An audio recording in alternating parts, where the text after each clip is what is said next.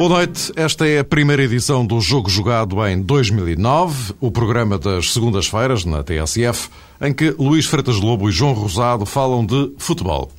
Mudou o ano, mudou o líder do campeonato. É o ponto de partida para a nossa conversa de hoje, até porque isto tem muito mais que se lhe diga do que pode parecer. O Benfica tinha uma liderança que muitos consideravam pouco segura, o que veio a confirmar-se logo na jornada inaugural de 2009. Derrota com o último classificado num desafio que o próprio Kika Flores definiu como muito mau e que levou Rui Costa a acrescentar que vai ser preciso tomar medidas porque houve um problema de caráter, atitude e responsabilidade por parte da equipa.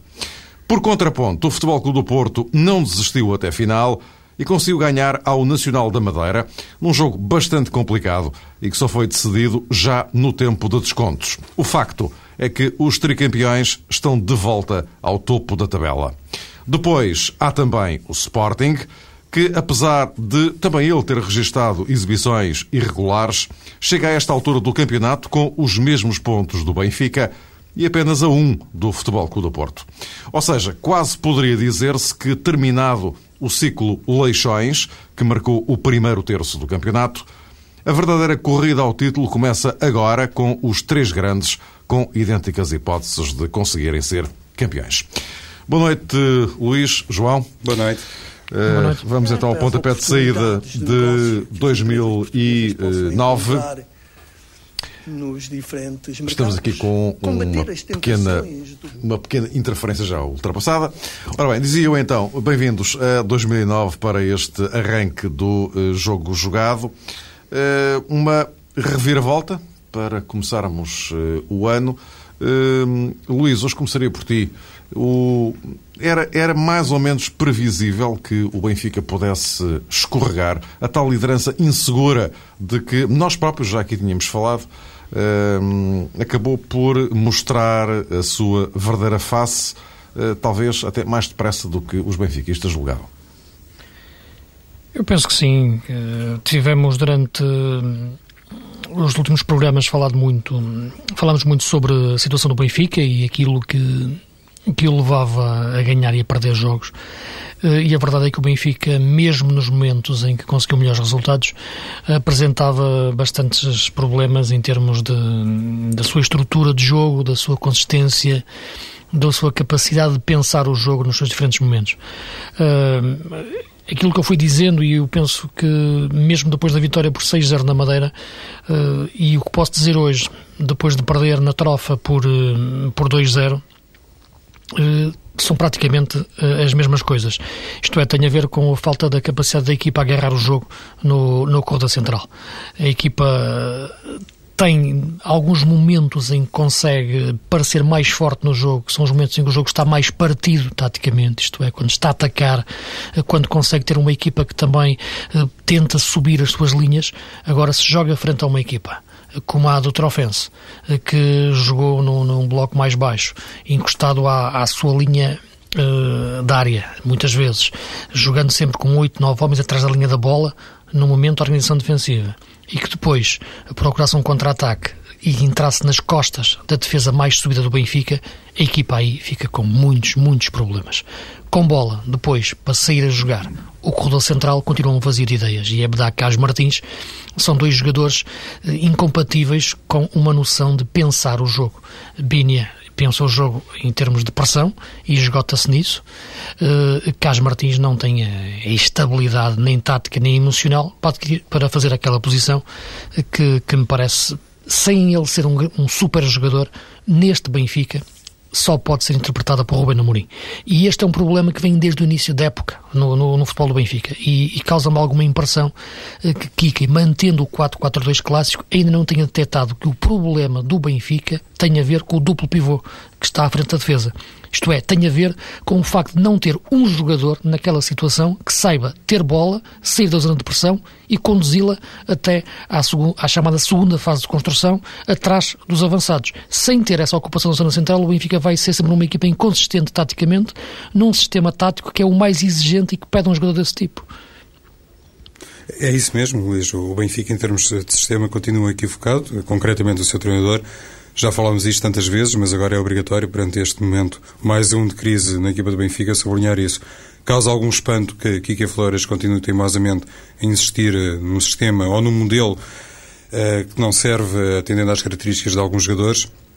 E o caso de Ruben Amorim continua a ser o mais um, paradigmático, porque é claramente um jogador desaproveitado, mas esse, esse erro de base da equipa do Benfica, essa deficiente exploração do ponto de vista tático, da forma como a equipa se deve articular, tem depois uh, estes custos, porque uma equipa que não consegue ter uma ideia de jogo, uma filosofia, uh, nem de ataque nem de defesa, naturalmente é uma equipa irregular e, e os campeões fazem-se, sobretudo usando como grande virtude a regularidade, penso que é claramente uma palavra que não serve e não encaixa no dicionário do Benfica. E mais uma vez se comprovou, penso eu, neste jogo frente ao Trofense, que a Kika Flores tem muita dificuldade quando o contexto o remete para um confronto com um adversário mais débil, teoricamente uh, mais dócil, mas só teoricamente, conforme o Trofense tratou de evidenciar. Isso é um, um problema uh, desde o início, que Kika Flores, penso eu, tem patenteado, se calhar tem a ver com aquela questão que nós os três também já abordámos em anteriores ocasiões. Kika Flores parece não estar munido da informação suficiente para conseguir ler determinado tipo de oposição e isso acaba por se refletir concretamente nestes jogos, cujo grau de dificuldade à partida seria baixo, até porque o Benfica uh, enfrentava na condição de líder o último classificado. Há esse erro uh, de origem, digamos assim, que tem a ver com a preparação dos jogos e depois. Um, no decorrer dos jogos, penso que Kika Flores também continua a evidenciar algumas uh, lacunas. Eu tenho muita dificuldade em entender por que motivo. Há pouco o Luís dizia que o Binha e o Carlos Martins eram incompatíveis. Eu acho que o Binha é incompatível uh, como titular na equipa do Benfica. Não, não, não consigo perceber por que motivo ele joga de início. É claro que Kika Flores deve ter algumas justificações uh, para então, eu Estava a dizer, oh João, eu estava a dizer que eles eram incompatíveis com, com uma ideia de pensar o jogo. Não é? Naquele não sistema. Eles, não, é, não estou a dizer um, um, e o outro. Eu acho que estou, estou de acordo contigo em relação a à, à, tua, à valoração do Bini enquanto jogador. Mas estou a dizer, eles os dois não pensam o jogo, não é incompatibilidade entre eles, é só no pensamento do jogo. Sim, naquele si 4-4-2 eh, clássico, Sim. não é? Que se costuma claro. caracterizar a equipa do Sim. Benfica. E então, só mesmo para concluir, acho que Kika Flores, Sim. neste jogo, ainda a propósito de Biniá, demorou muito tempo a perceber que o jogador podia, de facto, uh, ser expulso e foi foram 16 minutos uh, que Kika Flores esteve a ver o panorama sem reagir e penso que hum, a esse nível tem grandes eh, responsabilidades, porque me parece evidente que o Benfica com 10 ainda se tornou um adversário mais fácil para o Trofense. Uh, falta, de, hum, falta de caráter, falta de atitude, tudo isso que, que foi atribuído à equipa do, do Benfica, mas uh, parece estar a, a esgotar-se o estado de graça de Kike Flores, que de qualquer forma aguenta até janeiro, o que é uma coisa absolutamente invulgar, não é? Sim, uh, o estado de graça de Kika Flores uh, tem também a ver. Eu estou a dizer isto porque uh, só agora é que os adeptos do Benfica começam a, a, reagir, não apenas em relação aos jogadores, já tinham feito noutras alturas, mas também em relação ao treinador. Sim, sim, Mário. Até agora tinha sido poupado, digamos assim, não é? E acho que esse estado de graça, essa, digamos, a empatia que existe ou que existiu no início da temporada entre Kika Flores e a massa associativa decorreu também do facto deste treinador ter sido escolhido por uh, Rui Costa, uhum. que é de facto uma personagem de sempre do universo do Benfica. E o próprio Rui Costa ontem uh, terá sido obrigado a prestar já algumas explicações, digamos que ao vivo e instantaneamente aos adeptos do Benfica que estavam muito aborrecidos com, com este desaire frente ao Trofense. E Rui Costa começa a ter a percepção que nem o facto de ter escolhido este treinador se calhar uh, vai servir, digamos, como é, cobertura eterna ao trabalho de Kika Flores. Sim, e a questão, parece-me até um pouco estranho o Rui Costa utilizar termos como atitude e, e, caráter. Eu não penso que não tenha, não sei, não é esse, na minha opinião, o problema do, do Benfica. O problema do Benfica é um problema tático. Aliás, todos os problemas das grandes equipas no futebol top têm a ver com questões de, sobretudo, táticas. Os jogadores tiveram atitude, tiveram caráter, na minha opinião. Agora, pura e simplesmente, a equipa tem, até utilizando o termo que o João utilizou, um erro de base, é um, é um, erro conceptual. Jogar desta forma, nesse sistema, com estes jogadores. Uh, a equipa não tem capacidade depois para gerir os diferentes momentos ter uma posse de bola uh, com critério na organização do jogo, e isso não tem a ver com atitude ou com caráter, tem a ver com uma questão tática, uh, com boas ideias. E aí, claro, entra o treinador. E, e nesse aspecto parece-me que já passaram demasiados jogos uh, em que não se nota essa evolução do pensamento estratégico de Kika em relação uh, aos jogos. Jogar com o Trofense ou jogar frente ao, ao Olympiacos é, acaba por ser a mesma coisa em termos de, de, de, de postura em campo. O Benfica não altera a sua estratégia. E quando falo em estratégia, não me refiro à filosofia e identidade que daqui a deve manter como grande equipa de um jogo para outro, seja qual seja o adversário. Agora, deve existir, como é evidente, uma adequação ao adversário para depois haver essas nuances estratégicas. O Benfica joga sempre da mesma forma, sobretudo nos aspectos negativos do, do seu sistema de jogo, e aí a margem de erro, a margem de evolução de Kike uh, já é muito pouca. O campeonato já vai a meio, a época já fez com que o Benfica perdesse a taça a Taça UEFA, que era uma competição uh, interessante e, e, o Benfica não, não, não evoluiu uh, e caiu de uma forma sem apelo. A Taça de Portugal e mantém-se ainda na, na Taça da Liga, mas ainda, ainda não começou a competir, não é? Portanto, a Taça da Liga também vale o que vale, não? enfim. Exatamente, não é. N nas quatro sim, competições é claramente a melhor, é, não é? Claramente, exatamente. Sobretudo para uma grande equipa, para um, para um dos grandes. Portanto, esta questão uh, é importante e, e, a questão de Kika, uh, eu já também eu foquei e não pode ser associada da equipa técnica. E ainda hoje se continua sem perceber o que faz o Diamantino na, na, equipa técnica e, sobretudo, se nos recordarmos o que têm sido treinadores estrangeiros em Portugal uh, e no Benfica e a contribuição que adjuntos portugueses têm dado a esses treinadores estrangeiros para conhecer o futebol português. Não digo para, para os para os influenciar, ou, ou, isto é, para os, os substituir nas decisões táticas, mas sobretudo para lhes dar um conhecimento não só empírico, mas do conhecimento do que é a realidade das nossas equipas, da forma de elas reagirem aos jogos, eu parece-me que, que, que, era interessante repensar esta questão do, do adjunto ou, ou do diamantino eh, na equipa técnica do Benfica e perceber para que é que ele foi contratado para, para a integrar. Até porque também já se percebeu pelo discurso eh, de Kika Flores, ou pela mudança no discurso, que ele próprio, nesta altura, já é um homem ou um treinador eh, sem certezas. E isso, naturalmente, é muito perigoso quando falamos de um líder, neste caso da equipa técnica. Kika Flores, eh, no final do jogo de ontem, teve a oportunidade para dizer que não percebia por que razão a equipa nos treinos, enfim, funcionava de uma determinada forma, os jogadores, até do ponto de vista individual, naturalmente, se calhar era esse o primeiro parâmetro de análise, se comportavam a um determinado nível e depois, eh, nos jogos, as coisas aconteciam de uma forma diferente para pior.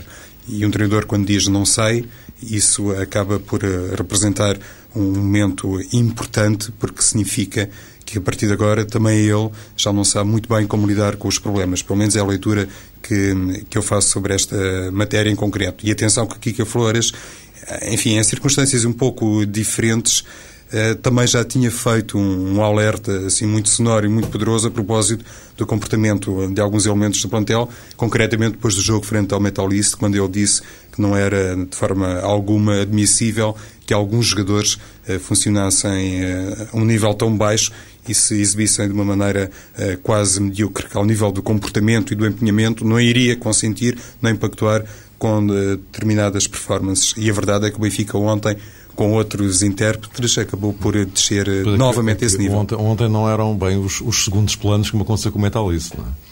Já, já, agora, só para concluirmos aqui este, este dossiê Benfica, para avançarmos para o Porto e depois o, o, o Sporting, uma dúvida que me salta.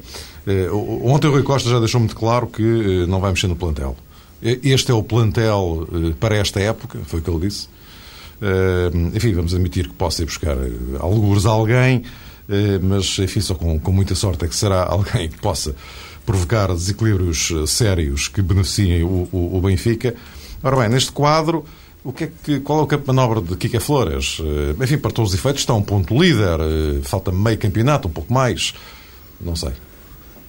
Tem, tem, muito a ver, eh, enfim, não sei se o Luís concordará com isto ou não, mas nem sequer é, obviamente, o ponto inicial eh, do nosso diálogo eh, sobre isto em concreto, mas eu acho que tem a ver com esse tipo de, de ressonância que ele vai encontrar ou que o plantel lhe poderá proporcionar a partir das palavras que ontem proferiu.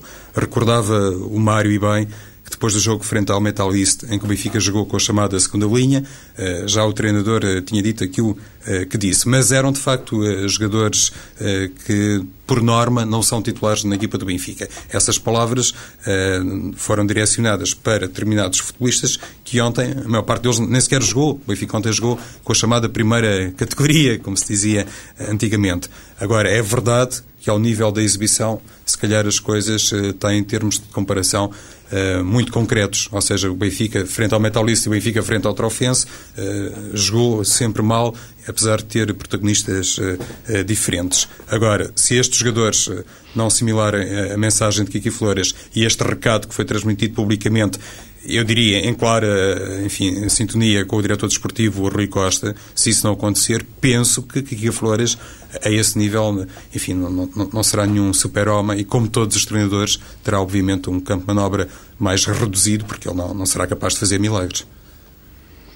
Sim, é verdade. Repara, Mário, também estavas a referir, e é verdade, o Benfica está apenas um ponto do, do Porto, eh, com todos estes problemas mas isso também eh, não podemos fugir que também o Porto é uma equipa que teve muitos problemas ao, ao longo da época e, e falaremos agora um, pouco da evolução da equipa. Podes fazer a conseguiu... se quiseres, podes ir já por aí.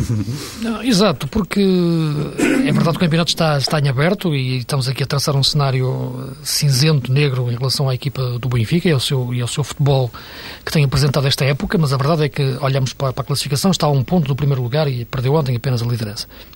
Agora, a verdade é que também Porto e Sporting eh, também têm apresentado esta época eh, algumas questões que, algumas dúvidas existenciais, digamos assim, no, no seu futebol.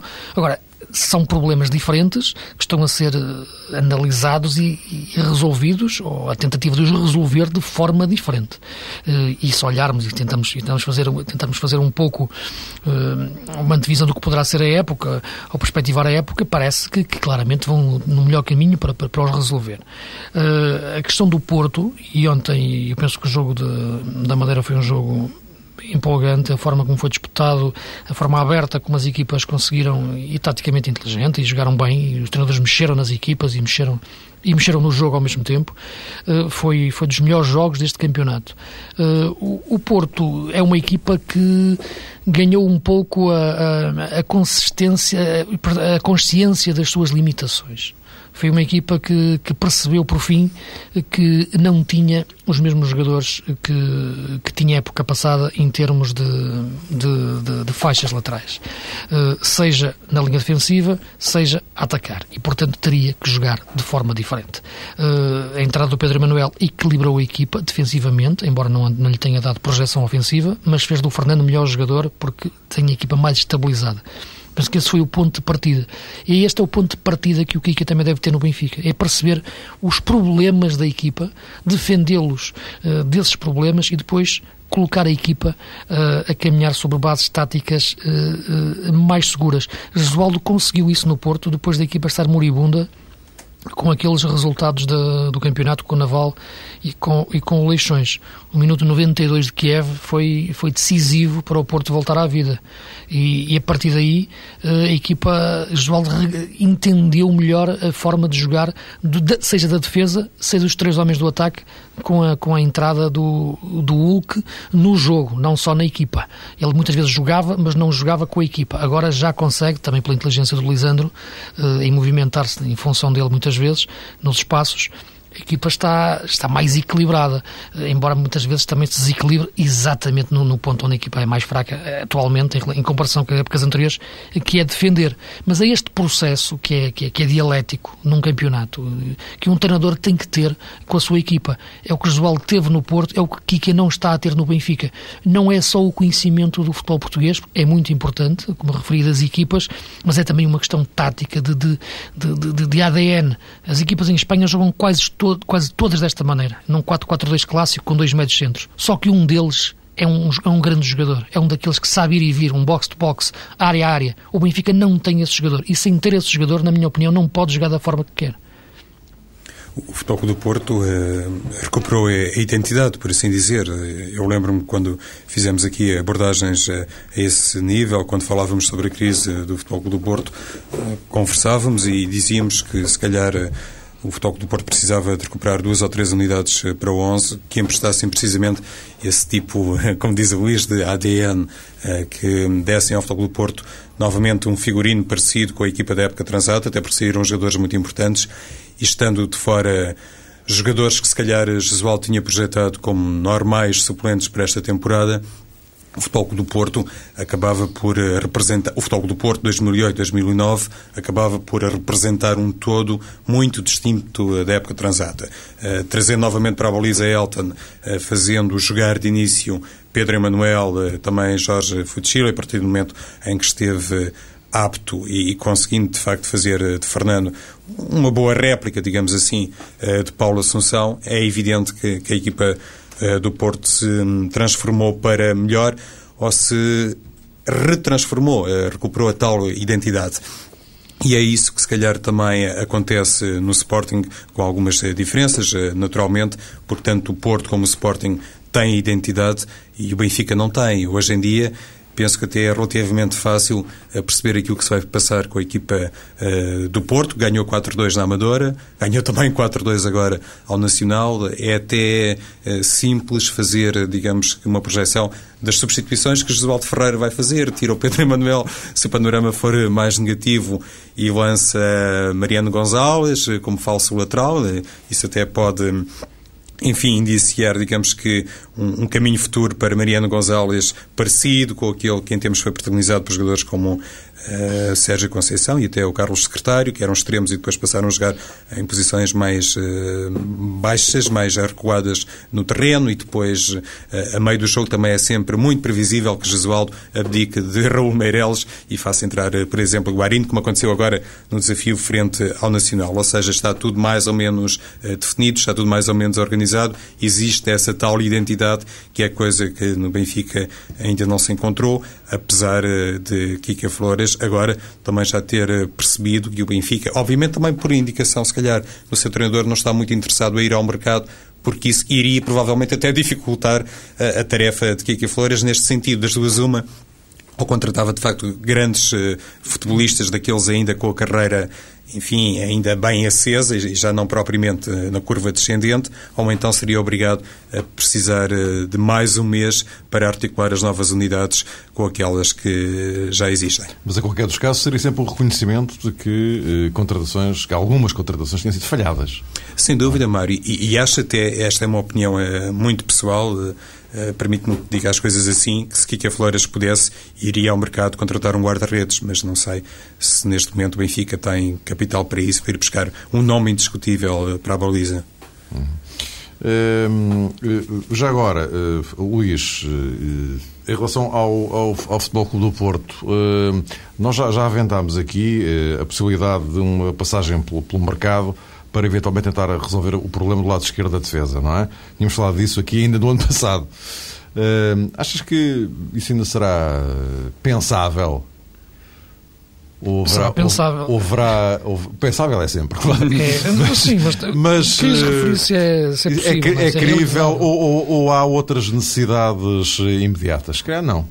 no caso do Porto, não. Porto, Penso não, que, claro. é, que é de facto já uma uma questão muito complicada de entender como é que o Porto, depois do Nuno Valente, ainda não conseguiu encontrar um defesa esquerdo que, com o mínimo, que lhe desse o mínimo de garantias. Desde o Marek, agora a questão do Lino e do Benítez, outras opções que têm aparecido. Eh, é difícil de explicar, difícil de entender uma equipa como o Porto, uma estrutura como o Porto, que consegue sempre ter um, um, um nível de prospecção muito interessante, não conseguir encontrar esse tipo de jogador. Eh, é evidente que o Porto precisa claramente, eh, porque Pedro e Manuel, eu referi a sua importância em termos de dar equilíbrio à equipa, porque eu penso que o problema do Porto desta época tem a ver com questões de equilíbrio tático, eh, sobretudo em termos defensivos, porque equipa, as equipas de Joal, até se pensarmos no, no Braga, eram equipas que tinham a sua estrutura na defesa, isto é, atacavam bem porque defendiam bem. Este Porto não defendia bem neste início da época. Desequilibrava-se com uma facilidade tremenda quando perdia a bola uh, e fazia o meio campo sofrer muito. Uh, a questão do defesa esquerdo, a entrada do Pedro Emanuel deu-lhe esse equilíbrio, mas não lhe permite depois criar desequilíbrios uh, com a bola. nem o Pedro Emanuel depois resiste se uma equipa lhe colocar em cima dele um extremo rápido ou daqueles extremos baixinhos, muitas vezes muito rápidos em cima. E eu acho que as equipas que jogarem contra o Porto hoje em dia e virem o Pedro Emanuel, o Atlético Madrid, por exemplo, vão levar isso em conta, nisso, de certeza. Levar isso em conta, é que se eles espetarem com, com, com, um extremo rápido em cima, é muito complicado. E o Porto aí terá dificuldades, vai ter que ter compensações a fazer, do médio fechar mais. Portanto, é um problema que o Porto tem e uma equipa de top, que estamos a falar de uma equipa que está no, no oitavos final da Liga dos Campeões e com ambições, como o Oswaldo até já, já assumiu na, na, na prova internacional, tem que ter o tipo de defesa esquerdo. Uh, isso, isso parece-me evidente. É possível agora em janeiro, tenho muitas, tenho muitas dúvidas em termos de, de gastar dinheiro para o contratar. Uma política de prospecção atenta, questões de empréstimos, pode ser, mas parece-me que é claramente a prioridade deste Porto.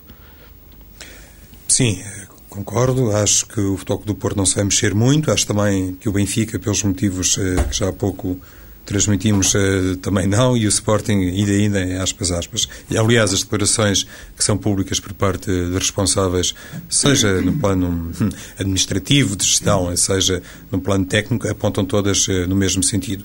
E depois uh, é evidente que o Futebol do Porto, a este nível, também consegue muitas vezes ser um clube diferente, porque quando contrata um jogador, normalmente tem aquela política de utilização, não diga a longo prazo, isso cada vez mais é invulgar no futebol e, enfim, é sempre, digamos que, uma, uma ideia que não é realizável, mas uh, tem a noção, uh, neste caso, o, o, Porto, muitas vezes, um jogador que é contratado, não, não vem resolver nada a três meses ou a quatro. É um jogador para estar pelo menos um ano ou dois, uh, sempre a jogar como titular indiscutível, até perspectivando. No caso do Benfica seria venda. diferente, não, João? Não te parece?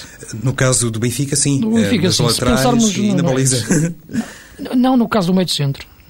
É que eu parece-me, se pensar... Eu recupero sempre a ideia do Ruben Amorim, por isso... Por exemplo, eu também estou, estou de acordo contigo. Dentro deste plantel, o Ruben Amorim parece-me ser o único jogador que pode fazer aquele lugar. Mas não é um super jogador. Quer dizer, se pensar nas duas posições que eu acho que Porto e Benfica deviam reforçar, era o defesa esquerdo do Porto, um meio de centro uh, no Benfica, um meio de centro que saiba jogar desde à frente da defesa, mantendo este sistema tático. E, portanto, e entre estas duas situações é mais uh, necessária, mais premente a contratação de um médio centro dessa, dessa categoria para o Benfica do que defesa esquerda para, para o Porto.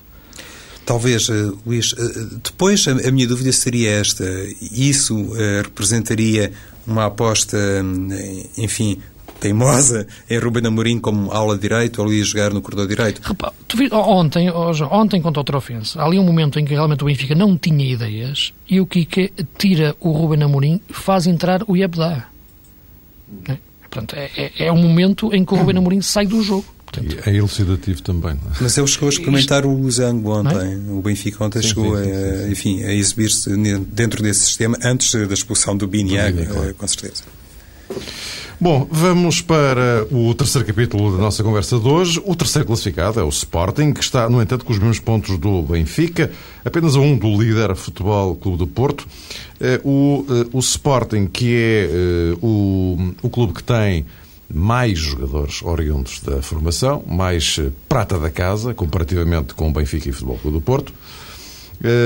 e o facto é que, devagarinho, devagarinho, mais Slovenco aqui, menos Slovenco acolá, o, o Sporting está, está, está na corrida. Uh, João, uh, o facto de termos um Paulo Bento em fim de contrato, uh, alguns jogadores também em, não bem em fim de contrato, mas com opções abertas, estou a pensar no Lietzen, por exemplo, e, e outros, se calhar, já com a cabeça mais lá fora do que cá dentro, eh, até que ponto é que isto pode, de alguma forma, condicionar esta ponta final do, do, do Sporting neste duelo que, eh, previsivelmente, será aceso com Porto e Benfica? A resposta a essa questão, a resposta plena, digamos assim, Mário, e mais uh, concreta, provavelmente será dada em breve em Alvalade, porque penso que ainda hoje Soares Franco deu uma conferência de imprensa onde readmitia uma série de renegociações visando a estabilidade financeira. Estava a falar da reestruturação financeira para, para o Sporting, que o objetivo é poupar, poupar, poupar, não é? E disse também que anunciou cedo... também, anunciou também o lançamento de uma academia do Sporting na África do Sul, naquele esquema de cooperação que o Sporting está a tentar desenvolver e um, provavelmente esta semana é capaz de haver uma decisão sobre a sua recandidatura ou não ao Sporting. Exato, ou seja, antecipou o prazo para a divulgação dessa, Poderá ser eventualmente esta semana já. dessa medida, que naturalmente tem um efeito é, gigantesco. Não, não haverá, digamos que, uma medida de reflexo maior do que essa que tem a ver com a continuidade do, do presidente é, do Sporting, também é presidente da SAD. E isto naturalmente encaixa na permanência ou na continuidade de Paulo Bento. Não seria hum, surpresa nenhuma que Soares Franco eh, aceitando, digamos que o repto eh, de continuar à frente do Sporting, automaticamente fizesse como, eh, digamos que bandeira eleitoral dessa recandidatura a continuidade de Paulo Bento e também assumisse desde já que o primeiro objetivo é cedo definir a permanência de Paulo Bento. Isso empresta, se acontecer estão reunidas, imagino eu, as condições para que isso aconteça, empresta grande consistência e estabilidade à equipa. Depois, no plano Uh, mais técnico, digamos assim. É a equipa do Sporting, uh, ao contrário do Benfica e também um bocadinho ao contrário uh, do Futebol do Porto, tem de facto denunciado uma segurança defensiva que se calhar permite hoje ao Sporting estar ali bem colado a Porto e a Benfica, ao contrário, neste caso colado a Benfica e bem perto do Futebol do Porto, porque é, é uma equipa com muitas debilidades, ou pelo menos com algumas debilidades no plano atacante. Kika Flores é, é, muito insistente num determinado sistema, Paulo Bento é muito insistente noutro, mas no plano defensivo é verdade que o Sporting, a esse nível, se tem portado melhor que os outros eh, dois grandes rivais. E julgo que aqui uh, reside precisamente. Um, digamos que o segredo desta recuperação uh, da equipa do Sporting e, e do facto de estar ali uh, tão perto da liderança. Depois, eh, ao nível do calendário, eu julgo o campeonato, eh, aliás, penso, basta, eh, enfim, lançar uma espreitadela para o calendário, poderá o campeonato ser decidido no mês de fevereiro, março, porque o Benfica vai jogar ao Dragão e depois vai jogar ao Alvalade. O Futebol do Porto tem um jogo caseiro com o Sporting no final de fevereiro e recebe, antes disso, três jogos antes, a equipa do Benfica. Pelo meio ao Braga, que vai jogar com, com os três grandes e o Futebol do Porto acaba, digamos que este ciclo eh, recebendo uh, o Sporting, que antes tem um jogo com o Benfica em casa. Ou seja, o Benfica tem que visitar o Dragão e Alvalade. O Futebol do Porto tem o conforto uh, de jogar em casa com estes dois grandes rivais, ou com os seus dois grandes rivais, e o Sporting aparece aqui, digamos que numa situação eh, mista, eh, recebe o Benfica e vai jogar ao Dragão. Tudo isto é em fevereiro, março, sublinho, e com o Benfica eh, não tem competição externa, não sei até que ponto é que isso não poderá funcionar a favor da equipa encarnada, e acho, só para concluir, Mário, que o Sporting, atendendo ao seu plantel, é a equipa menos apetrechada para, se calhar, fazer face à Liga dos Campeões e ao Campeonato Nacional nesta altura, um bocadinho ao contrário do Futebol do Porto. Parece-me que a equipa do Futebol do Porto está mais equilibrada e mais apetrechada para jogar os oitavos de final da Liga dos Campeões e, simultaneamente, entre aspas, fazer uh, estes compromissos uh, tão importantes no calendário português. E os adversários também são diferentes. Atlético Madrid é uma coisa, Bayern é outra. Enfim, apesar de sim, tudo, não é? diferentes apesar, são, mas... apesar de tudo. Sim, sim, sim. Diz, Luís. São muito diferentes no, em termos de, de problemas que podem colocar. Eu acho que os problemas do Bayern, até para este Sporting, serão bem, bem diferentes. Um, eu acredito que a equipa do Sporting possa melhorar muito se, se o Vukcevic for mais jogador nesta, nesta, nesta segunda fase da época. Penso que será decisivo para, para o losango do, do Sporting, que é um losango com, com raízes profundas, criadas, não como o losango do Benfica, que quando aparece é, é fugaz e não tem rotinas criadas, e, e uma coisa é jogar em losango com, com pilares assentes no treino, outra coisa é jogar em losango quase por impulsos individuais dos jogadores, como o Benfica tentou em alguns momentos do, do jogo de ontem, mas, mas sem ter um, o, elemento-chave deste losango, do sistema de losango, tem a ver com, com, com o médio mais recuado. Esse, esse, é o pilar, é o homem que lhe vai dar o alimento na saída de bola. Uh, o Benfica jogou, fez desse jogador. Ontem o Iebdai, na maior parte, na maior parte do tempo, eh, quando entrou para o lugar do Carlos Martins, depois o Ruben Amorim eh, saiu também. Portanto, o Ruben Amorim nunca jogou naquela posição. Eh, no Sporting, ou joga Rockenbach ou joga uh, o Miguel Veloso. Dois jogadores muito lentos. E uma diferença de ritmo tremenda para Ismailov, Vukcevic e Moutinho, que jogaram à sua frente no jogo com, com o Setúbal este losango do Sporting é, é, é, a casa de máquinas da equipa, uh, por assim dizer, e Paulo Bento tem que o trabalhar em profundidade. Uh, e quando digo em profundidade, isto é, ter as faixas a dar uh, profundidade ao jogo, porque não tem extremos. E Ivo Ksevich pode ser decisivo, já que Ismailov é um jogador que flanqueia melhor o jogo e está a jogar muito bem. Problema, corredor central, pivô mais recuado. Eu, na minha leitura, via muito bem naquela posição o João Moutinho e o Romagnoli a 10. Penso que seria o losango mais forte do Sporting. Moutinho, uh, Romagnoli no, no corredor central, Ismailov, Vukcevic nas alas. É, Luís, é, essa questão que tem a ver uh, com a tal identidade do Sporting, que está precisamente alicerçada naquilo que disseste, é uma equipa com ideias definidas há muito tempo. O Losango existe há muito tempo na cabeça de Paulo Bento e quase sempre o Sporting joga assim. Houve ali uma fase de experimentação de, de um outro uh, sistema, mas as coisas também não, não correram particularmente bem. De resto, o treinador do Sporting, sobre isso, é suficientemente explícito. Ele diz que é uma situação de emergência, nunca joga o Sporting de maneira diferente de início, digamos assim, como primeira uh, opção no plano uh, tático e também no plano estratégico. E precisamente no plano estratégico, o, o Zango visa explorar, e claro que não estou a dar novidade nenhuma, isso tem sido muitas vezes comentado e, e até assumido e reconhecido por quem de direito, que é uma forma de o Sporting também explorar uh, ao máximo, digamos assim, as características dos jogadores mais uh, desequilibradores, mais determinantes, como é o caso de Lietzen. O Sporting vive muito da capacidade de concretização de Lietzen e, pelos vistos, é um jogador uh, que reúne o consenso a propósito da seguinte questão. Jogando enquadrado numa tática diferente, se calhar o Lietzen perde muito da sua influência no jogo do Sporting. E este uh, 4-4-2 em, em Losango visa precisamente uh, dar a tal uh, liberdade e o tal campo de manobra a Lietzen, que consegue a esse nível ser um jogador extraordinário na leitura que faz dos tempos de entrada e da forma como se movimenta na grande área contrária. A questão uh, do Vukcevic, na minha perspectiva, e aqui sim estou um bocadinho em desacordo com o Luís, acho que poderia ser o melhor 10 uh, do Sporting, mas a questão do Vukcevic tem de facto esse efeito múltiplo. É um jogador que funciona bem uh, pela sua velocidade, pelo seu poder de drible, pelo seu remate, funciona bem em diferentes secções do campo, digamos assim. Pode também ser uh, julgo eu, um, um, excelente parceiro para o Edson, ou então uh, jogando atrás dos dois avançados do Sporting. Indiscutível é a tal questão que também temos muitas vezes referido, sem dúvida que será um grande reforço para o Sporting, se for aquele uh, determinado e empenhado, conforme já chegou a ser ao serviço do Sporting. Estamos na reta final do nosso jogo jogado eh, desta semana. Eu lembro que podem continuar a escrever para jogojogado.tsf.pt para colocarem as perguntas que entenderem para nas próximas emissões. Tanto o Luís Freitas Lobo como o João Rosado poderem eh, satisfazer o, o, as, eh, a vossa curiosidade. Mas queria aproveitar eh, estes últimos três minutinhos e pouco para vos perguntar. Temos Taça da Liga, o regresso da Taça da Liga. Eh, quarta e quinta-feira.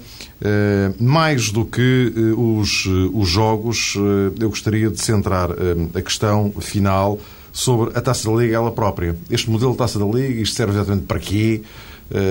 A forma como isto está construído, o protecionismo aos grandes, algo de que já se queixaram treinadores das outras equipas.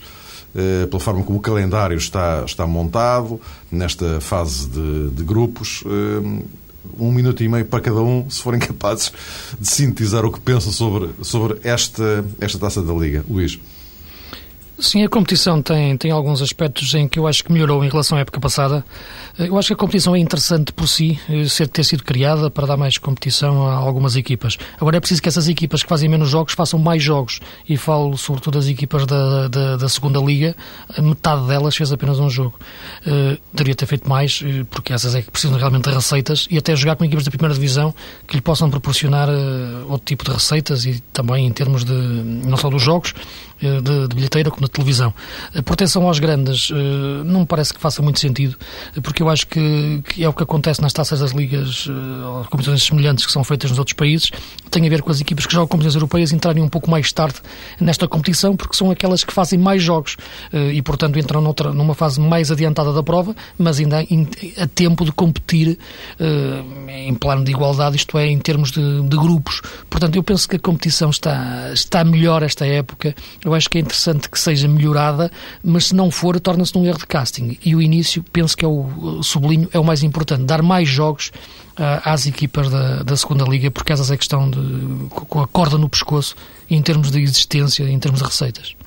Pois, a questão, uh, Luís e Mário, é que muitas vezes o futebol português não é pensado a esse nível, tudo é muito pois. concentrado nos três grandes, exatamente, e por via disso há sempre aquela questão uh, que tem a ver com o tipo de empenhamento ou o tipo de recursos que os maiores clubes portugueses uh, disponibilizam para uma competição uh, deste género. Se calhar agora, quarta-feira, com este Guimarães-Benfica, que acontece depois do Trofense Benfica. Já iremos uh, perceber quais serão as opções de Kike Flores e o que, o que é que ele pensa a esse nível em concreto. Mas uh, imagino que qualquer competição em Portugal está, entre aspas, eh, condenado ou muito dependente do tipo de valoração que os três grandes eh, fazem dessas eh, competições. Se o Benfica, por exemplo, e estou a falar do Benfica porque foi o clube que perdeu a liderança, perder frente ao Vitória de Guimarães, se calhar vai dizer que o objetivo é o Campeonato Nacional e a Liga Sagres. Se por acaso vencer, dirá que foi uma etapa muito importante que foi conquistada.